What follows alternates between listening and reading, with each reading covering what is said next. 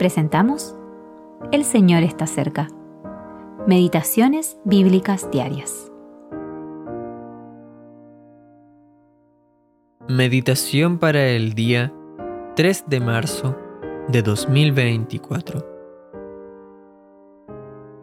Me han rodeado muchos toros. Abrieron sobre mí su boca como león rapaz y rugiente. Salmo 22, versículos 12 al 13. Reflexiones sobre el Salmo 22, quinta parte.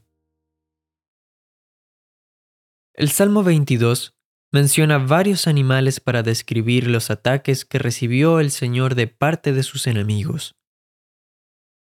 Los animales de los versículos anteriores representan a los líderes religiosos y políticos de los judíos. La expresión del poder del perro hace referencia a los gentiles, Pilato y sus siervos, que también lo atacaron. El término perros está vinculado a la cuadrilla de malignos, es decir, las fuerzas paganas. El Señor exclamó, Sálvame de la boca del león, cuando se enfrentó al ataque final de Satanás, ya que el diablo tenía en ese momento el imperio de la muerte Hebreos capítulo 2 versículo 14. Nuestro Señor se hizo obediente hasta la muerte y muerte de cruz. Filipenses 2.8. Y por medio de su obediencia obtuvo la victoria, aunque aparentemente parecía que iba a ser derrotado. Colosenses capítulo 2 versículo 15 y segunda a los Corintios capítulo 13 versículo 4. El primer día de la semana se confirmó este triunfo cuando Jesús se levantó de la tumba muy temprano por la mañana. Los cuernos de los búfalos probablemente hacen referencia al poder del enemigo, al igual que el león. Sin embargo, no importa cuán grande haya sido la resistencia contra el Señor Jesús, su poder era mayor y por eso obtuvo la victoria.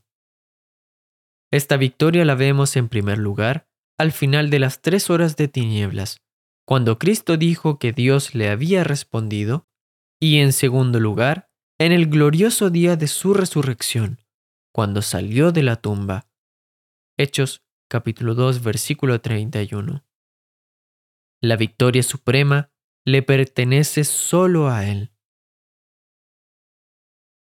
Hay muchos animales que ilustran diversos aspectos de la persona y la obra del Señor oveja, cabra, toro y ciertas aves. Sin embargo, misterio insondable, acá dice ser gusano y no hombre. El gusano, mencionado aquí, es uno del cual, al aplastarlo, se logra extraer un tinte de color rojo o carmesí utilizado para teñir. Cuando Jesús fue aplastado bajo el juicio de Dios, produjo algo de valor duradero. Además, la sierva de la aurora representa una respuesta a nuestro Señor y a su obra. ¿Cuál es nuestra respuesta hacia Él y a su maravilloso amor? Alfred E. Bauter